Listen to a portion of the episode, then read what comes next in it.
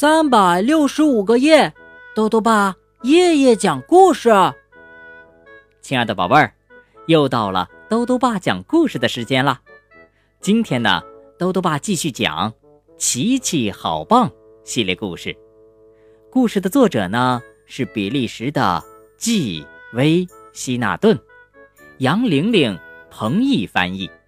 由陕西人民出版社出版。今天要讲的第三个故事是“我才不怕”。琪琪是一只可爱的小兔子，在一个夏天的夜晚啊，它在外面搭了一个帐篷，想一个人睡。可就在这个时候，两个黑影在帐篷外面出现了。哇！会是可怕的黑夜怪物吗？一起来听故事吧。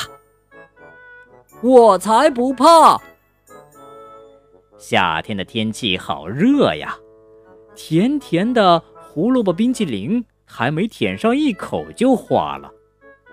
白天，兔子们在池塘里避暑，可晚上，它们还是会不停的出汗。浑身湿得透透的。哎呀，睡在床上实在是太热了，所以有些兔子会搭帐篷睡在外面。琪琪也想睡在外面的帐篷里。爸爸，你能帮我搭一顶帐篷吗？琪琪问。好啊，我很高兴能帮你的忙。爸爸说。可是。你敢一个人睡在外面的帐篷里吗？当然敢了，琪琪回答。我一点儿都不害怕。琪琪找来三根结实的树枝，我想把帐篷搭在这里。很快，琪琪就找到了一个合适的地方。爸爸用锤子把树枝砸进地里，又在上面搭了一块旧毯子。搭帐篷。可不是一件简单的事情，可是琪琪知道怎么搭。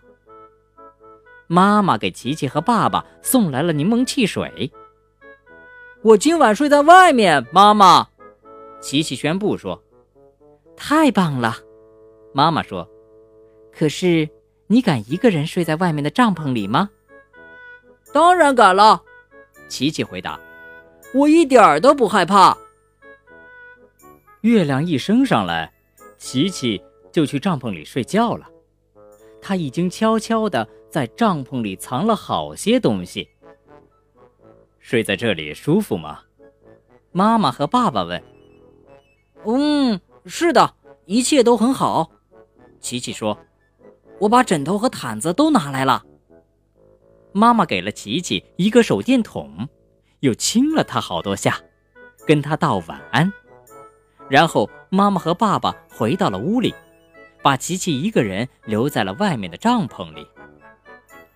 帐篷里面又好玩又凉快。琪琪数了数他藏进来的甜胡萝卜，他吃了一根，把剩下的整整齐齐地排成一排。琪琪发现，在帐篷里吃甜胡萝卜味道就是不一样，吃起来。有一种冒险的味道。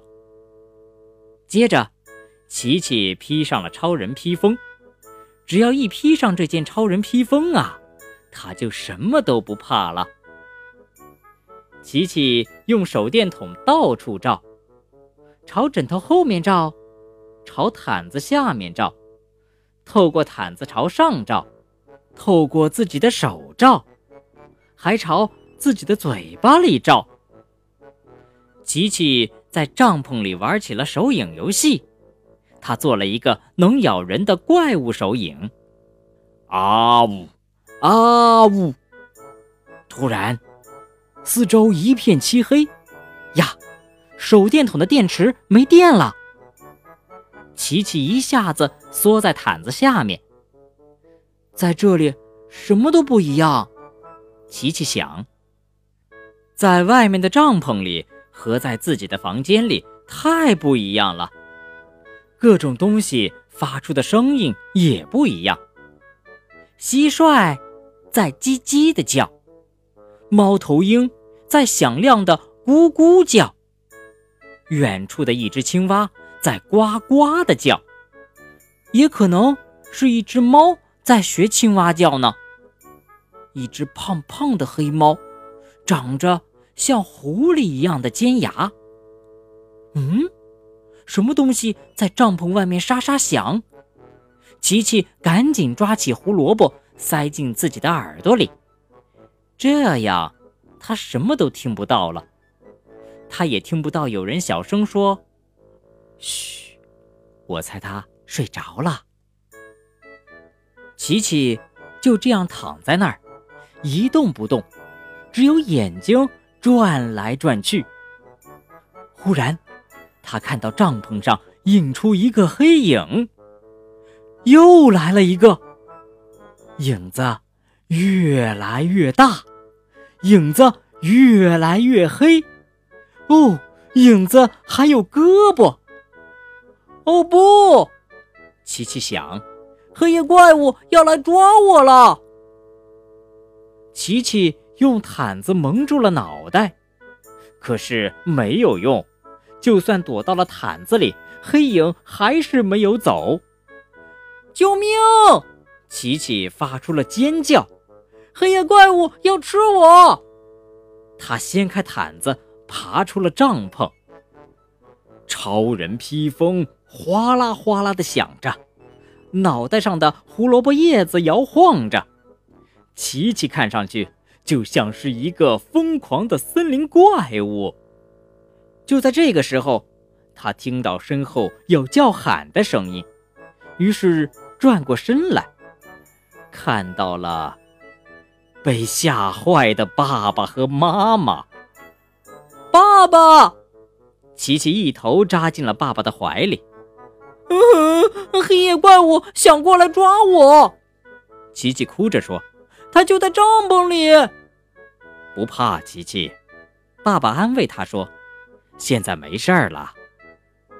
今天晚上。”我们一起睡在帐篷里吧，妈妈说。临睡前，妈妈和爸爸告诉琪琪，他们怎么也睡不着，就出来看看他。想不到看到了一个疯狂的森林怪物从帐篷里跑了出来，于是妈妈就大叫起来了。我知道那是你，琪琪，爸爸说。但妈妈说，爸爸也在发抖。爸爸也吓坏了，琪琪哈哈大笑，根本就没有森林怪物。